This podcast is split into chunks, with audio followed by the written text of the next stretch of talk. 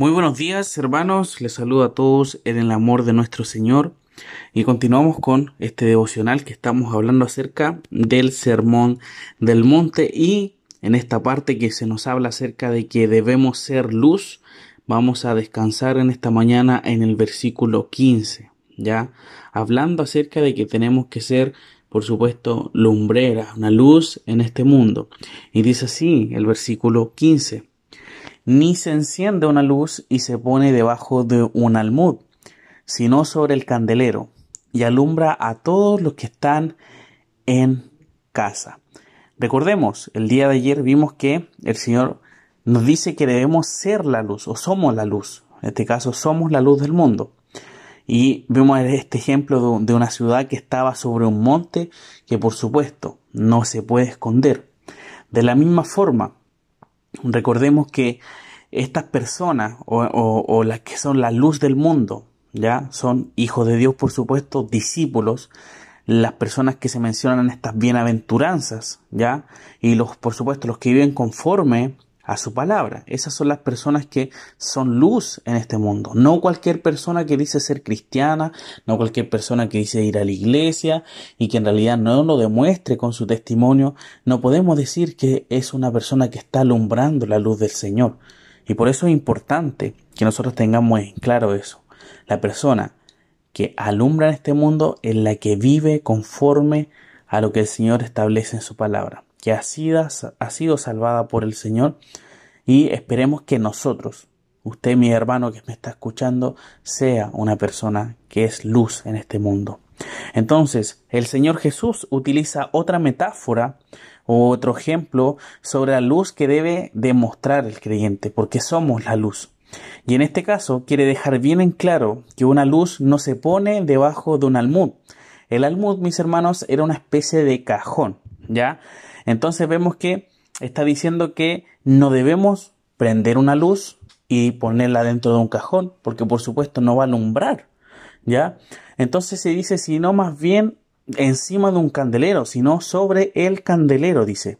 Esta palabra candelero también se entiende como una repisa donde poner una lámpara, ¿ya? Donde se ponían estas lámparas antiguas eh, para que pudiesen alumbrar, por supuesto.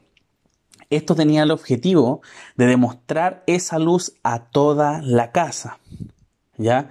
Es el esconder una luz bajo algo no vale para nada, o sea, no, no, no cuenta, no tiene ningún sentido, ya que no cumple ninguna función.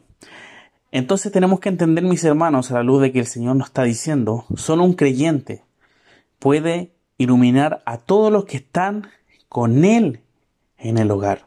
Ya quiere demostrar eso que las personas no solamente son luz en el exterior, en este ejemplo que se dio de esta ciudad que está asentada sobre un monte, sino que también en el hogar, ¿ya?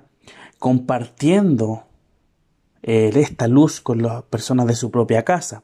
El testimonio, mis hermanos, luminoso de un Hijo de Dios no se ve solo en el mundo, sino también en la comunión familiar. El testimonio en el hogar es esencial para la propia familia y para el mundo.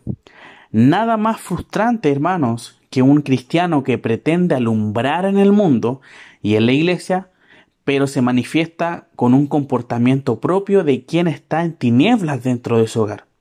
Entonces el creyente debe alumbrar también con su testimonio en la iglesia, que es la casa de Dios. Ya nosotros Posiblemente podemos decir, no, yo alumbro afuera a las personas que necesitan del Señor, pero ¿y en su casa necesita la luz del Señor? ¿En su casa tienen y todos conocen el Señor, al Señor?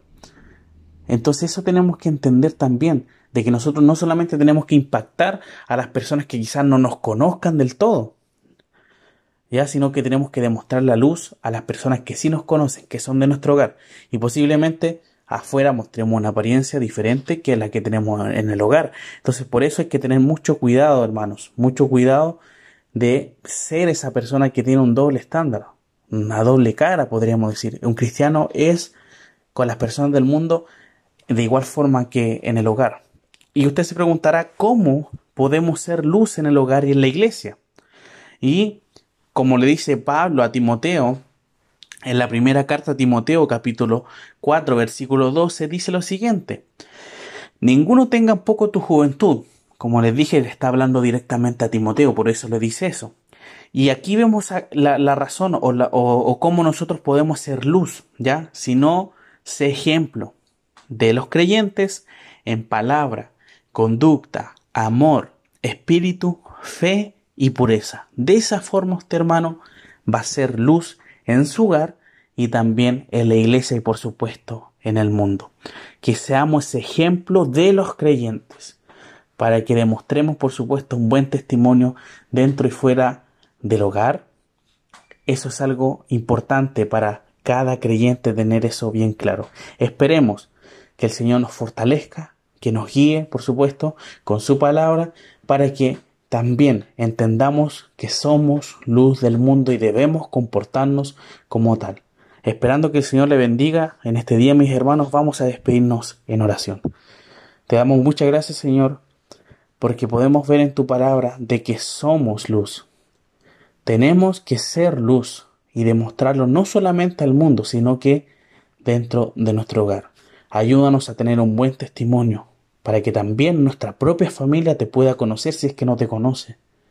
Ayúdanos, Señor, a trabajar en nuestro hogar si es que hay personas que no te conocen, para que también podamos ayudar a las personas de afuera.